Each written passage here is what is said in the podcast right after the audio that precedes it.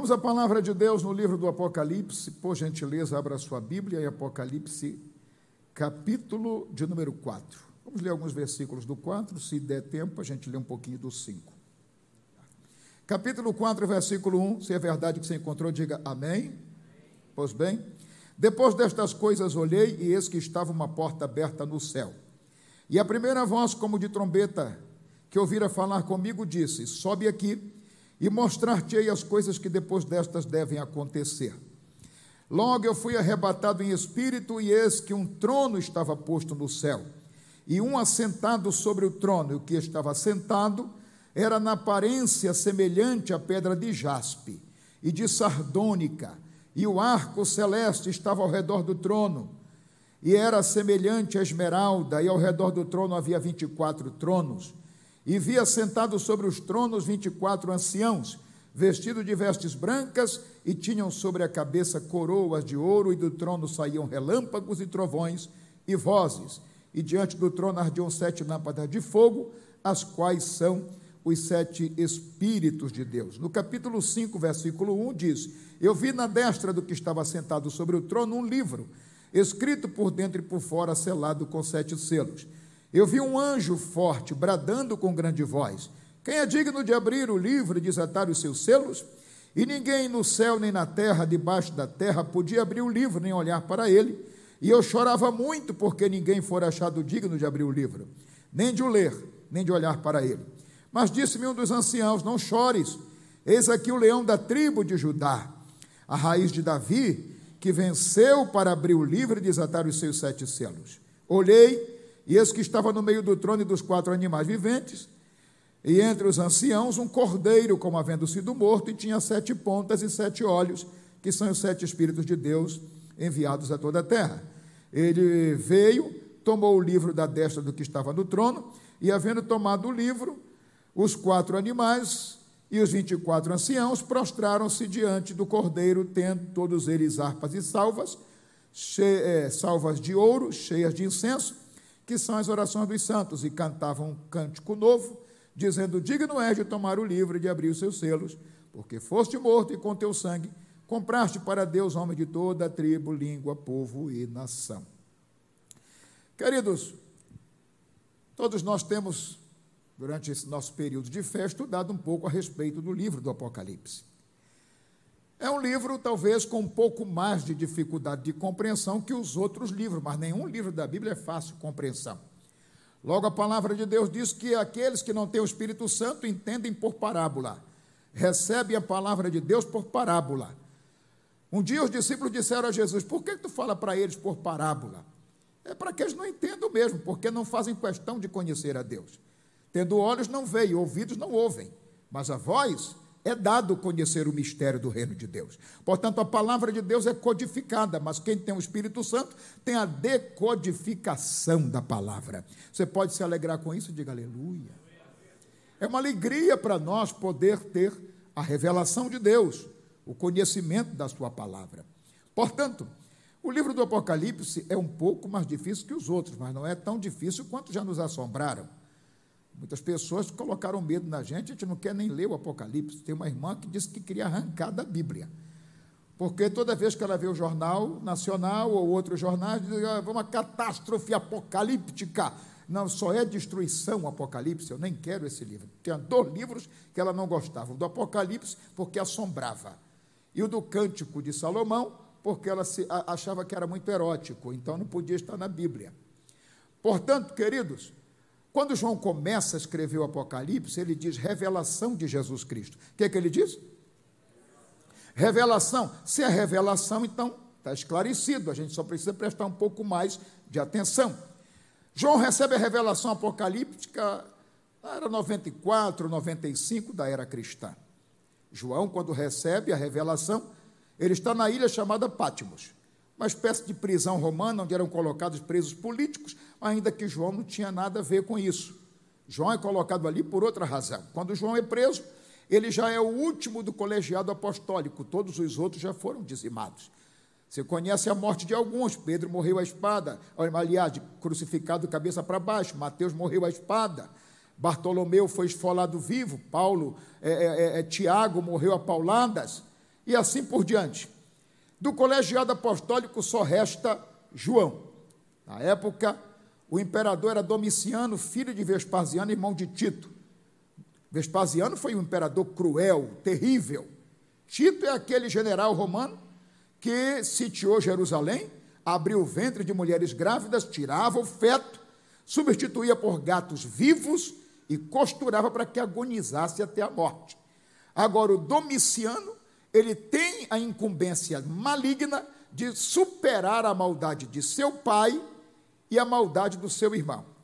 É ele que caça os apóstolos de Jesus e vai destruindo, vai acabando com a vida dos apóstolos. E agora resta João. João está vivo por quê? Alguém me perguntou. Ele é o apóstolo do amor, ele era mais amado do que os demais discípulos de Jesus. Não, não tem nada disso. Você vai lembrar que quando Jesus ressuscitou, a Maria de Magdala, conhecida como Magdalena, ela vai ao sepulcro de Jesus. Chega lá, o sepulcro está aberto, foi removida a pedra. Ela fica indignada porque o corpo sumiu. Vendo um homem sobre a pedra, sentado numa pedra, ela pensa que é o jardineiro e vai brigar com ele. Cadê o corpo do meu mestre? E ele respondeu chamando-a pelo nome, Maria. Duas coisas lhe chamou a atenção. Número um, se era o jardineiro, não podia saber o nome dela. Número dois, é que ninguém chamava ela de Maria na tonalidade que Jesus chamava. Só Jesus sabia chamar Maria do jeito que chamava. Quando falou Maria, ela já respondeu: Meu mestre. O Senhor ressuscitou, ele disse: Eu não falei, eu não prometi, nenhuma promessa do Senhor volta vazia. Então ele diz: Corre e reúne os discípulos, vai ter reunião ministerial. Ela vai se afastando, diz, diz para o Pedro: está lá. Que o Pedro, como todo crente que comete alguma coisa errada, fica desconfiado. Pode ver que quando alguém está entregando uma mensagem profética, alguém olha para o lado dizendo assim: pega que é tua, é porque ele está devendo no cartório. Então Pedro, assombrado, já começa a se preocupar. A Maria chega e diz: gente, ele ressuscitou. E falou para se reunirem que ele está chegando. O Pedro vai saindo de fininho. Ela diz: Pedro, ele falou para tu ficar. O Senhor não queria abrir mão do Pedro. Às vezes a gente não se sente mais bem-vindo em determinados lugares. A gente acha que não é coerente se fazer presente quando a gente faz bobagem. Porque a gente pensa que Jesus só gosta da gente quando a gente está acertando. Não estou aqui fazendo apologia a erro de ninguém. Mas o Senhor sabe perfeitamente quem somos. A Bíblia diz que Ele conhece os nossos pensamentos antes que qualquer palavra seja soprada de nossa boca. Ele conhece aquilo que pensamos, e olha que a gente pensa umas coisas terríveis de vez em quando. Não sei vocês, eu penso. Tem hora que a gente pensa coisa terrível. Tem hora que a gente fica tão zangado, dá vontade de pegar, nesse tempo de eleição, o que teve de crente querendo pegar alguém pelo colarinho, matar alguém. Não falou, mas pensou. Aqui não, por aí, por onde eu andei, eu vi gente assim. Portanto, o Senhor Jesus está indo encontrar com os discípulos e o Pedro vai saindo. A Maria diz: Para tu ficar, fica, que ele diz que quer a tua presença. Foi o único que ele falou o nome. Aí o Pedro já ficou agoniado, num pé e no outro se coçando. Daqui a pouco Jesus chega, conversa com o grupo, põe a mão no ombro do Pedro e diz: Pedro, tu me ama. E ele diz: Senhor, eu te amo. Os escritores que conhecem o, a letra original da escrita bíblica, eles dizem que ali é fileu, do grego é amor de amigo, de consideração. Mas Jesus disse: apacenta as minhas ovelhas mesmo assim. São três vezes que ele pergunta, e todas as três vezes diz: apacenta as minhas ovelhas. Da última vez, ele responde do jeito que Jesus quer. Ele diz: Eu te amo, Senhor, para dar a minha vida. Eu não consigo viver sem ti, tu me conheces. Agora ele satisfaz. Ele diz: Apacenta os meus cordeiros. Mas na primeira vez ele já disse: Apacenta minhas ovelhas, mesmo que ele não satisfez. Portanto, mesmo que você não seja aquele crente que Jesus quer que tu seja, continue fazendo a obra dele que ele quer contar contigo. Aleluia! Agora o Pedro já está se sentindo curado, já está com moral na casa, se sentindo reconciliado, acha que já pode se meter na vida dos outros. Tem gente que tem esse hábito, Pedro tinha. Aí ele pergunta sobre o João, e dele o que será? O que é que Jesus disse? Se eu quero que ele fique até que eu venha, eu gosto do final também. O que tem tu com isso? Parafraseando, Jesus está dizendo assim: Pedro, do João eu cuido. Agora tu cuida da tua vida. Que a do João eu vou cuidar. Alguém diz aleluia? Aleluia. Se quiser, fala para o irmão, pega que é tua. Porque tem gente que deixa a sua vida para se meter na dos outros, gente. Eu conheço gente assim quando eu olho para ele. É, parece que não. Mas se tiver, pega para você, cuida da tua vida, do teu irmão, Jesus cuida. Então Jesus disse o que? Se eu quero que ele fique, se eu quero que ele fique. Não, para ouvir mesmo. Se eu quero que ele fique. É, tem que soltar a voz, gente, para a gente poder pregar juntos. Se eu quero que ele fique até que eu venha, o que é que Jesus está dizendo? Está tentando colocar na nossa mente quem manda. Ele vai ficar porque eu quero. Vão tentar matá-lo, mas não vão conseguir. Por quê? Porque eu quero que ele fique. Pegaram João, segundo a história, levaram para a arena, colocaram dentro de um tacho de azeite quente. Mas diz a história que o tacho de azeite quente para João era como aquela banheira de hidromassagem que tem na tua casa. Ele se refrescava lá dentro. O óleo quente não fez nada com ele, porque João é melhor do que alguém? Não, porque Jesus disse: se eu quero que ele fique. O que vale com, na minha vida não é o que meu inimigo quer. Não adianta alguém botar olho gordo na minha vida. Morre, seca, vai morrer agora. Não, não vai morrer coisa nenhuma. Eu acabo com o teu casamento olho de seca pimenteira, olho de seca urubu no ar, pum, cai sequinho, quer acabar contigo, ai meu Deus do céu, alguém me dá um remedinho, estou passando mal, por quê? Porque o vizinho me odeia, o que vale na tua vida não é o que querem, é o que ele quer, se eu quero, ponto final, eu quero que ele fique, o que é que faz com esse moço que não morre? Coloca na ilha de Pátimos, levaram João para a ilha de Pátimos, Alguém disse para ele: agora não tem saída. Uma das poucas vezes que o diabo falou a verdade. Não tem saída, não tinha saída mesmo. O versículo de número 1 começa dizendo: Depois destas coisas olhei, depois de que coisa? Depois de tudo, depois da primeira revelação, depois que ele vê os catiçais, que são as sete igrejas da Ásia, depois que ele vê aquele homem andando no meio das sete catiçais, ele vê na destra as sete estrelas, e depois que ele, que ele passa por toda aquela situação, que ele é colocado na ilha, depois de tudo isso, ele disse: Olhei. Ora, ele já vinha olhando fazia tempo, mas não via. Tem um tempo para ver, tem tempo que você não consegue ver. Eu preciso daquela porta, ela não abre, não é o tempo, tu não vai ver ela aberta. Eu preciso dessa cura, não chega, não é o tempo, mas vai chegar. O milagre ainda não chegou, mas tem a hora de chegar. Agora eu tiro o chapéu para o João, porque ah, depois de uma luta dessa, tem gente que já baixou a cabeça há muito tempo, não quer nem enxergar mais a vida. Usa aquela frase que o crente gosta de usar, mas na verdade ele está se escondendo atrás de outra. Ele diz: Senhor, tu sabe que eu estou com saudade do céu, me prepara e me leva. Mas não, por trás disso tem muita covardia. Por trás disso tem muito medo de enfrentar a vida, de enfrentar as dificuldades, está querendo correr, fugir, deixar os outros na mão. Me prepara e me leva. João não, ele está em toda essa dificuldade e está com a cabeça erguida. Eu olhei. Tem coragem de olhar para o problema, porque o problema ele quer intimidar a gente, frustrar a gente. E a palavra de Deus diz que se no dia da angústia tu te mostrares fraco, a tua força será pequena. Provérbios capítulo 24, Provérbio de Salomão.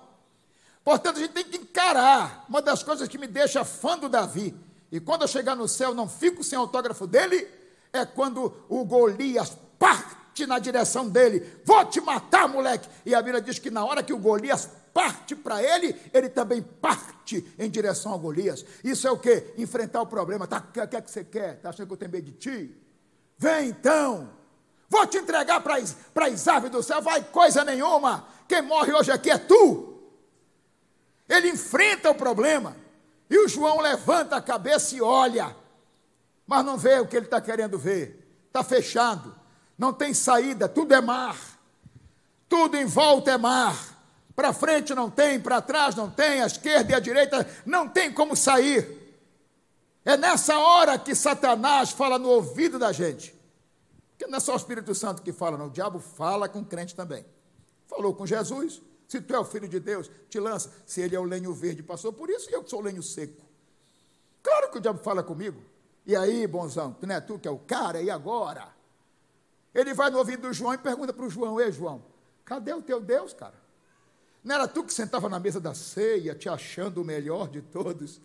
Não era tu que botava a cabeça no peito dele e ele falava no teu ouvido: Estarei convosco todos os dias, até a consumação do século? Porque é nessa hora que ele pergunta: Cadê tua fé? Cadê o teu Deus? Ele nunca pergunta quando está tudo bem, está dando certo, está empregado, dinheirinho na conta, geladeira está abastecida, está tudo top das galáxias. Ele vai perguntar se tu é crente. Quem não é crente nessa hora? Jesus nunca pergunta se a gente crê nele quando está tudo top. De jeito nenhum. Quando ele curou o cego lá, ele perguntou: Tu crê em mim? Não. Mas depois que pegaram o cego, jogaram lá na rua, ele disse: aí, meu filho, está crente ainda? Está tudo certo contigo? Vai bem assim? É nessa hora que o inimigo está lá cochichando no ouvido, e agora? Cadê teu Deus com esse câncer na família? Cadê o teu Deus com esse desemprego aí na tua casa? E agora que tu bateu o carro, cadê o teu Deus? Parece que não tem mais saída, a coisa estreitou, está feio para o lado do João. Mas ele disse: Eu olhei e vi uma porta aberta no céu. E é muito lindo isso aqui. Jesus dos crentes, olha que coisa maravilhosa. Depois dessas coisas, olhei, e eis que estava uma porta aberta no céu, e a primeira voz, que como de trombeta ouvira falar comigo, disse: Sobe aqui. Essa você não pode ficar sem falar. O que é que a voz disse? Sobe aqui. Agora, o que me deixa intrigado, nada na Bíblia é em vão. O João faz questão de dizer, pastores, que a voz que fala com ele agora está falando pela segunda vez. Ele disse a primeira que falou como voz de trombeta, fala de, ou seja, falou com voz de trombeta de novo. Mas por que isso é importante? Porque Deus tem muitas vozes. Ele tem multiforma de vozes. No mesmo momento com Elias, ele falou em várias vozes, no trovão, no vento, na voz mansa. Agora, com João, ele repete a voz. Pergunte por que que eu digo. Eu vou dizer. O Senhor fala com a mesma voz para ele não ter dúvida de quem está falando. Eu estou falando de novo, João. Eu falei a primeira e falo de novo. Quem já entendeu já deu glória, porque ele está dizendo: ei, está passando prova, mas lembra da outra que tu passou? Quem te deu aquela vitória? Da outra. Quem abriu aquela porta, abre outra. Quem já falou contigo uma vez, fala de novo. Portanto, ele ouviu a voz e a voz disse: sobe aqui. Que hora que a voz disse: sobe aqui? No momento mais difícil, quando a coisa estava feia, quando não tinha mais saída. As pessoas têm falado comigo, pastor, e agora?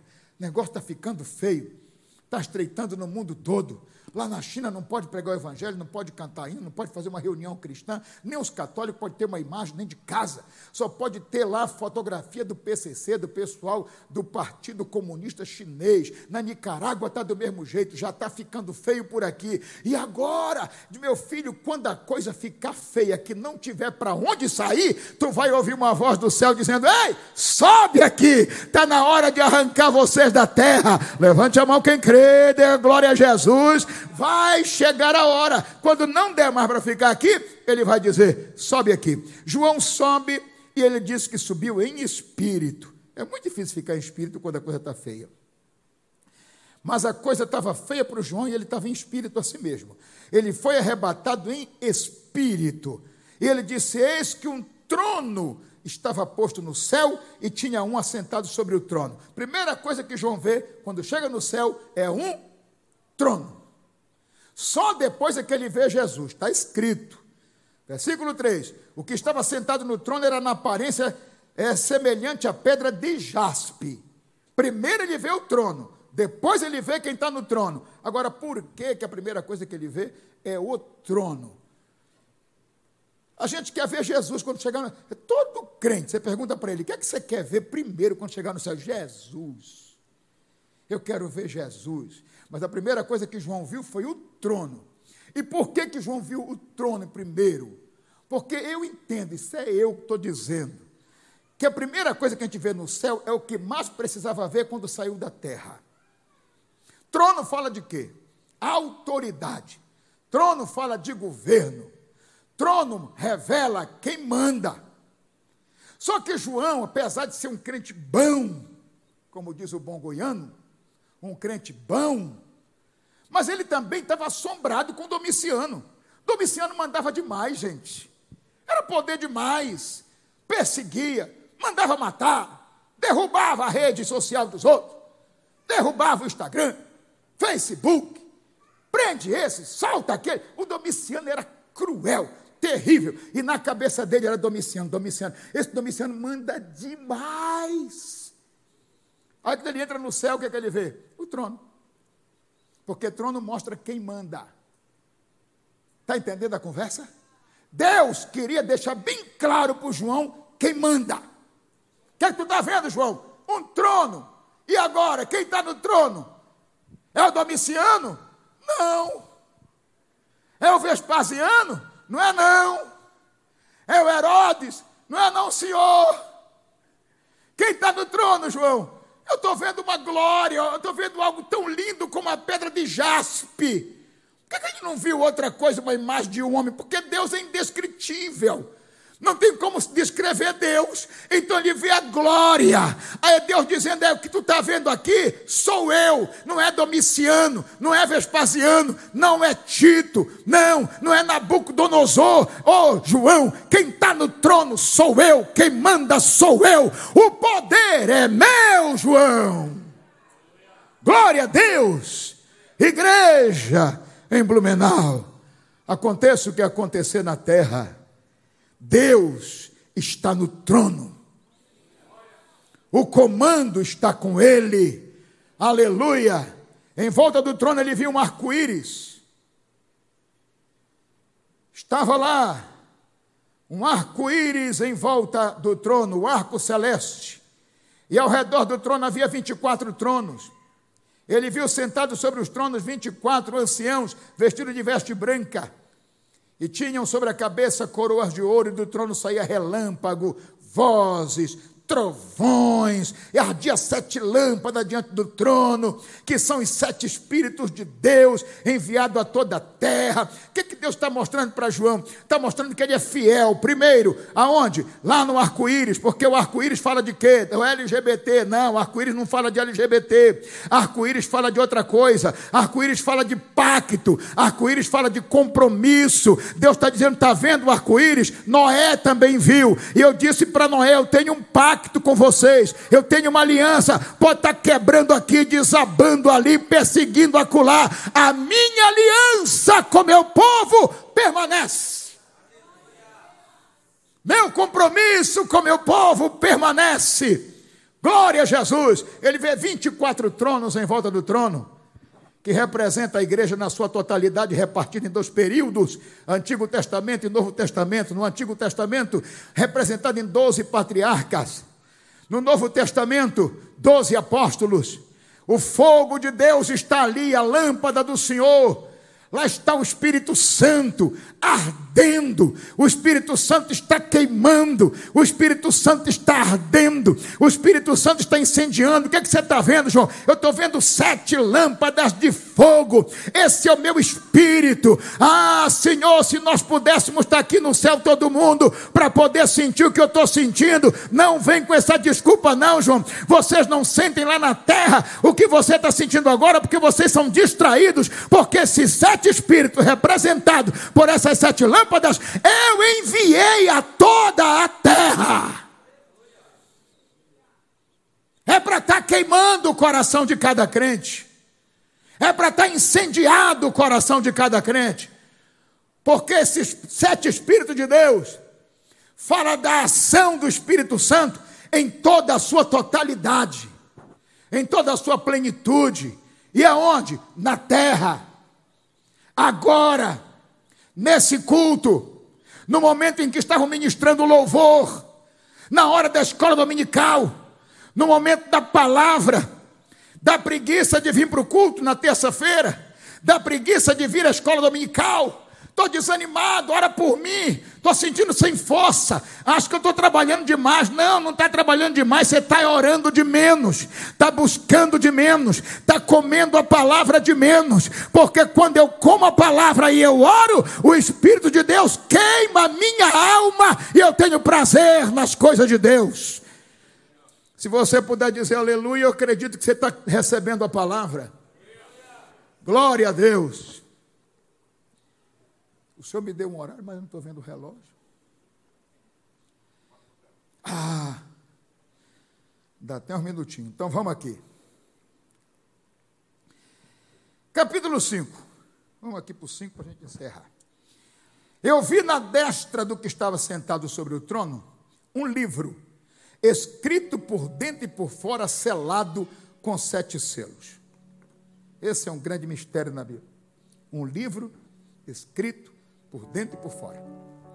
Me perguntaram tanto sobre esse livro que eu fui orar sobre o livro. O que, que é, Senhor, um livro escrito por dentro e por fora? Até que veio uma voz reveladora e me disse: Meu filho, um livro escrito por dentro e por fora é um livro escrito por dentro e por fora. Isso não é profundo? Muito bem aplicado esse glória a Deus. Eu dou glória a Deus também. Porque isso é de uma profundidade indescritível. Ora, como é que eu me atrevo a perguntar para Deus o que é, que é um livro escrito por dentro e por fora, irmão? Já não está dizendo o que é que é? Eu acabei de escrever um livro. Ele está escrito por dentro e por fora. Olha aqui. Só que esse aqui, pastor Alessandro, né? Pastor Alessandro guiar. Esse aqui ainda deixei espaço. Se o senhor quiser escrever alguma coisa aqui, dá. Agora, esse livro, escrito por dentro e por fora do Senhor, ele começou a escrever, escreveu por dentro, como se escreve um livro. Quando chegou na última página, ainda Deus ainda tinha assunto, que Deus tem assunto, irmão. Aí ele escreveu aqui, e depois ele escreveu na capa, até que acabou o assunto o que era necessário para nós. Ele escreveu tudinho, por dentro e por fora. É isso. Um livro escrito. O mistério para mim não é esse, para mim é muito simples. O mistério para mim é o que livro é esse? Escrito por dentro e por fora. O que é que tem nesse livro? O João me ajudou a entender o que é que tem no livro. Selado com sete selos. Aí ele disse, eu vi um anjo forte bradando com grande voz: Quem é digno de abrir o livro e desatar os seus selos? Ninguém no céu, nem na terra, e nem debaixo da terra podia abrir o livro, nem olhar para ele. Aí João disse: Eu chorava muito, no versículo 4. Quando ele disse: Eu chorava muito, aí eu entendi o livro. Porque ninguém for achado digno de abrir o livro, nem de o ler, nem de olhar para ele. Por que tem que ser um anjo forte para bradar?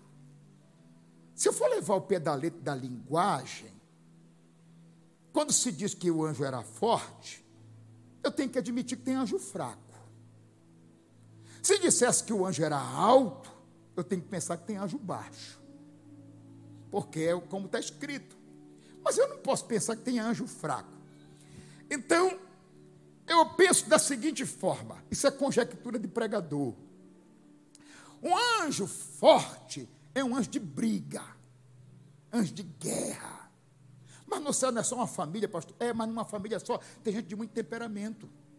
Eu não sei como é na sua casa, mas na minha tem um mais calmo, mais nervoso. E lá no céu também deve ser do mesmo jeito, os anjos. Conforme a necessidade, Deus chama um. Pode ver. Tem anjo que Deus chama para entregar um recado. Ou, oh, vai lá, fala com aquela mulher. Fala para ela que ela é escolhida para gerar o Messias. Aí quem que Deus chama? O Gabriel, porque o Gabriel é um anjo educado, mensageiro, aquela pessoa que chega e conversa bem. Você pode ver que, que o Gabriel foi entregar o recado para o Daniel. A Bíblia diz que no primeiro dia de oração do Daniel, o Gabriel já, já foi enviado, no primeiro dia. Mas ele chegou qual dia? No vigésimo primeiro. O que, que atrasou ele? Demônios que fecharam o espaço para o anjo não passar. E foi uma, aquela resistência. Mas por que, que o anjo não conseguiu furar aquele bloqueio? Porque ele não é de briga. Parece que eu estou vendo o, o Gabriel conversando, por gentileza, eu preciso, por obsequio, dá licença. Mas a resistência estava grande, não passou. Ele chegou lá na cidade da Maria e disse: Salve, agraciado. Aí ele está em casa, é o assunto dele. Salve, agraciado. O Senhor é contigo, bendito é tu entre as mulheres. Agora, quando ele não passa no bloqueio, aí Deus chama um anjo de briga. Eu quero alguém para lá meter o pé nesses demônios, para ele sair do caminho e passar o anjo com a mensagem. Aí quem que levanta? Todo mundo sabe que ele é de briga, né, irmão? Você fica me olhando com um cara que não sabe. Mas eu já sabe quem é. É o Miguel. Aí o Miguel levantou e disse comigo. Posso ficar à vontade? Deus diz, vai lá. Miguel chegou dando supapo num, metendo a bicuda no outro e tirou o demônio da frente. E o Gabriel passou e entregou o recado. Não sei, mas eu acho que é o Miguel que levanta aqui. Um anjo forte. Ele levanta e diz: Quem é digno de abrir o livro e desatar os seus selos? Nem anjo, nem arcanjo, nem, nem querubim, nem serafim. No céu, ninguém. Na terra, nem patriarca nem juízes, nem reis, nem apóstolos, ninguém. Para o diabo não inventar conversa, que ele é campeão da mentira, a voz chegou no inferno. Quem é digno? E debaixo da terra ninguém se manifestou. Aí o João chorou. O João chorou. Quando chorou, eu entendi o livro. Esse livro não pode ser outro livro, tem que ser o livro da história da humanidade. Por quê? Porque João está vendo que a coisa está feia na terra ele é levado no céu e pensa, agora nós vamos resolver tudo, vamos no céu. Abre o livro e ninguém, aliás, o livro aparece e ninguém pode administrar aquilo. Aí João disse: não vai ter solução. Ele começa a chorar. Todo bom missionário chora para que Deus solucione o problema da humanidade. João começa a chorar. Quando ele chora, aí um ancião demonstração de experiência, de vida, de entendimento. Levanta-se e diz: Não chora, João. Fica tranquilo. Eis aí o leão da tribo de Judá. Eita. Ele é digno porque ele deu a sua vida. Portanto, ele é digno de abrir o livro e desatar os seus sete selos. Aí o João se empolga e diz: Eita, cadê o leão? Porque eles falaram leão, sim ou não? Sim. Eis aí o leão da tribo de Judá. Ele se volta para ver o leão. E o que é que ele vê? Um cordeiro. Eu penso a decepção do João. Diz, mas eu não sou um leão. Eu quero é alguém que vá avanço desses caras. É um cordeiro. Só que não era qualquer cordeiro. Oh, aleluia. Era um cordeiro que tinha sete pontas. Uh, maravilha. É um cordeiro todo poderoso é um cordeiro, um cordeiro vencedor, revestido de autoridade. Tá bom, pastor, entendi, mas não era leão? Sim, é que nele reside o cordeiro e reside o leão.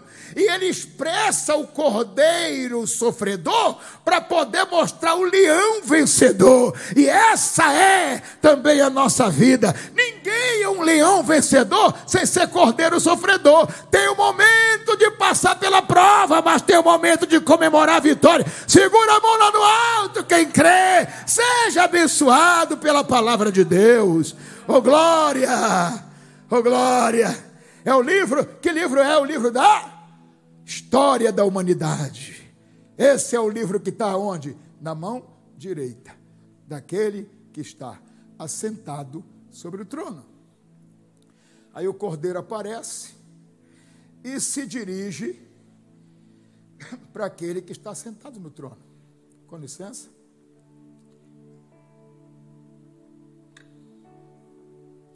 Se dirige para aquele que está sentado sobre o trono. E quando ele vai até o que está sentado sobre o trono, a palavra de Deus diz que ele pega da mão.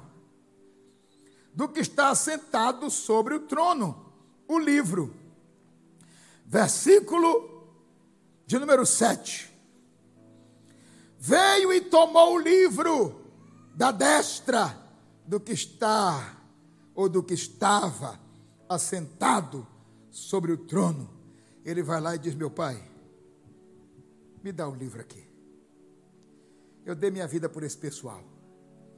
Eu cuido disso. E agora o livro que está na mão, estava na mão direita do pai, está na mão direita do cordeiro. O livro está com ele. E na hora que ele pega o livro, o versículo 8 diz que, havendo tomado o livro, os quatro animais e os 24 anciãos, que é a igreja em toda a sua história, prostraram-se diante do cordeiro, tendo eles harpas e salvas de ouro, cheias de incenso, que são as orações dos santos. Eles se inclinaram diante dele. Eles lançaram suas coroas diante dele. Eles se prostraram e adoraram a ele. Glória, isso é o que? Reconhecimento. Louvado seja Deus. Quem são eles? Eles são autoridades. Quem são eles? Representantes da maior autoridade da história da igreja. Eles estão lá, eles têm poder, eles têm coroa, eles têm trono, mas na hora que o cordeiro aparece, eles se lançam aos pés do cordeiro, eles deixam ética, eles deixam bobagem, eles se prostram, eles se entregam diante do Cordeiro. Tem gente que, quando está começando a fé, se entrega, se derrama, se lança, aí vai para a faculdade, se forma, já volta com a cabeça toda doida. Esse negócio de Deus, esse negócio de fé, esse negócio de poder de Deus, eu não acredito nisso. Eu acredito na explosão do Big Bang, eu acredito nas moléculas que se espalharam pela terra, pelas matas, pelos mares e a que caiu no rio, ela saiu se movendo e se transformou num peixe, e esse peixe bateu na nadadeira com tanta força que virou um passarinho, e saiu voando e parou numa árvore e virou ali uma preguiça, e a preguiça se transformou no macaco, e o macaco caiu o rabo, e olha eu aqui. Irmão, eu tenho que ter muito mais fé para crer nisso do que crer que Deus disse: haja luz. Oh, oh, glória! Ou então ele, ele era simples na igreja, um adorador, cheio do Espírito Santo. Na hora da oração, buscava o batismo no Espírito Santo, falava em línguas estranhas, mas agora ele é doutor, agora é formado, agora ele tem a casa mais bonita da cidade. Ah, o cliente dele congrega na mesma igreja que ele. Imagina se eu vou fazer feiura, dar um glória a Deus, dizer aleluia, levantar a mão, chorar, borrar minha maquiagem. De jeito nenhum, não posso fazer isso. Ei, esses aqui já já estão no trono lá no céu, e eles se lançam diante do Cordeiro. Larga de bobagem, irmão, porque dele, para ele, para ele são todas as coisas. Glória, pois, a ele. Glória, pois, a ele. Derrame seu coração diante dele e agradeça pela oportunidade de poder adorá-lo. Porque ele, na sua infinita graça, nos concedeu esta grandeza. Oh, eu sinto a presença dele aqui esta noite. Ele pega o livro e diz: Pai, deixa comigo, que esse livro agora está comigo. Aleluia. Oh, glória a Deus. Sabe quem está dentro do livro? Você, você, você, você, você, eu, você está dentro desse livro. A história não é, não estou falando da Bíblia, do livro, esse livro da revelação da história da humanidade é você que está lá dentro. Você está entendendo a grandeza disso? Você está entendendo o quanto você está seguro? Você está entendendo que Deus colocou na mão do filho dele você, você, o teu casamento, os teus filhos, e o diabo vem te ameaça e você já está se tremendo de medo. Quem vai destruir a tua vida. Quem pode tentar acusação contra os escolhidos de Deus, se é Deus quem o justifica, toda língua que se levantar contra ti, Deus a condenará em juízo. Toda ferramenta forjada contra ti não prosperará. Não é porque você é bom, formado, tem anel, diploma ou tem dinheiro, mas é porque a tua vida está com o cordeiro. Ele está dizendo: Eu é que cuido de você. Glória a Deus.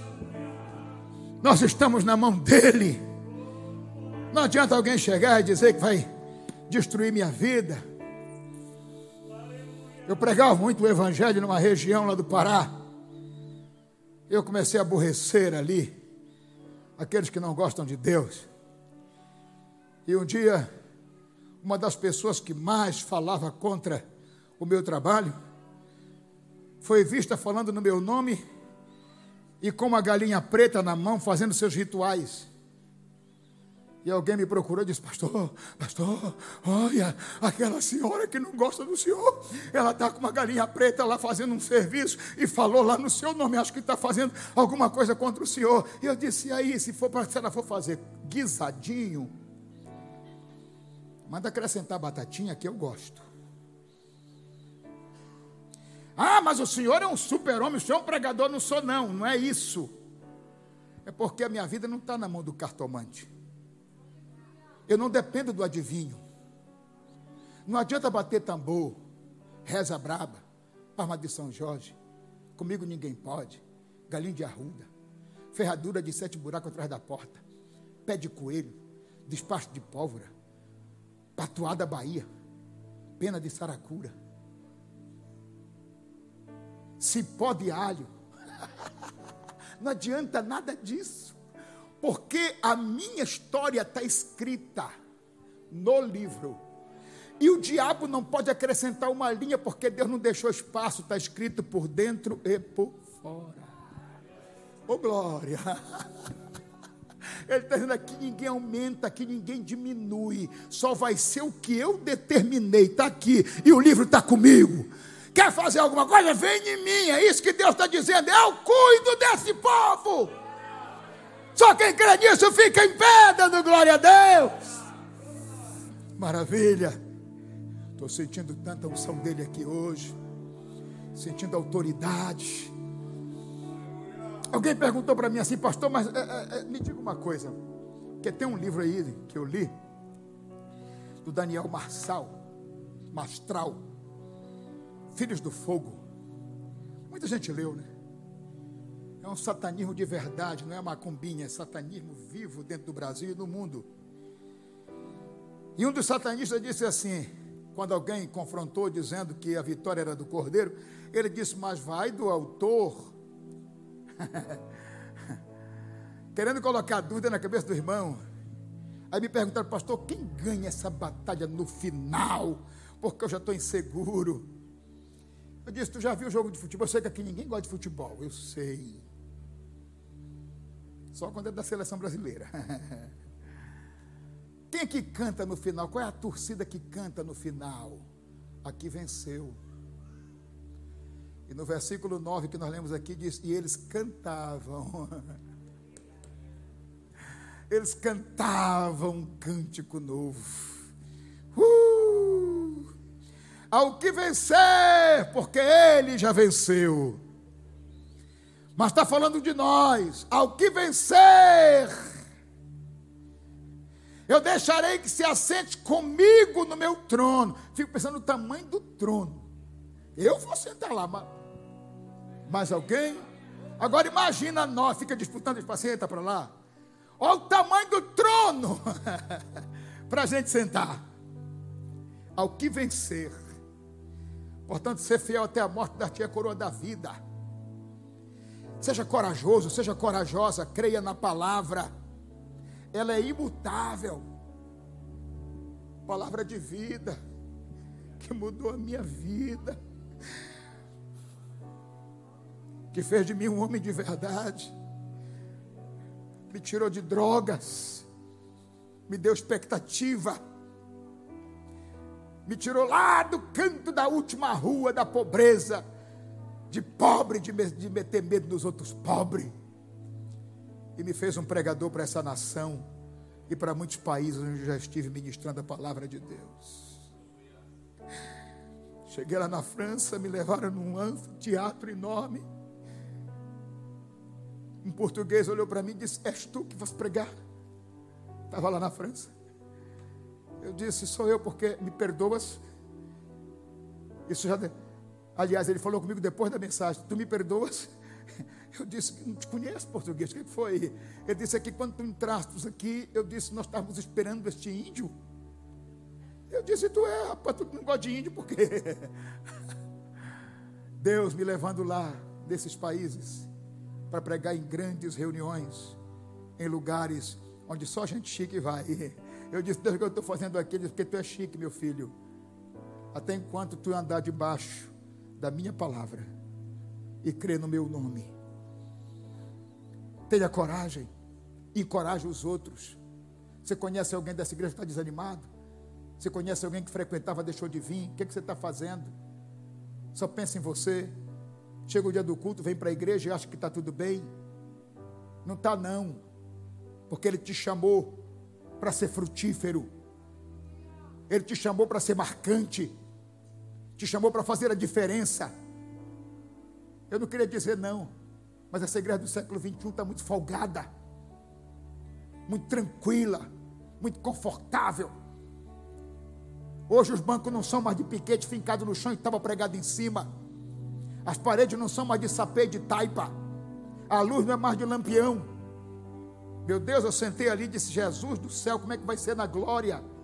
Que poltrona gostosa.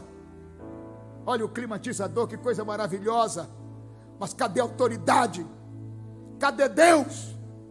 Para operar milagres, para curar os enfermos, para tirar os bandidos da rua Cadê a minha coragem para chamar meu irmão que não quer vir congregar e eu nem me importo e digo que estou cheio do Espírito Santo?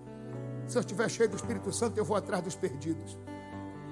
Se eu estiver cheio do Espírito Santo, eu não me contento de ver aquela pessoa que já cantou os corinhos da igreja aqui do meu lado e não sentar mais aqui. Eu vou atrás dele. Nós estamos no último momento e precisamos mudar de atitude.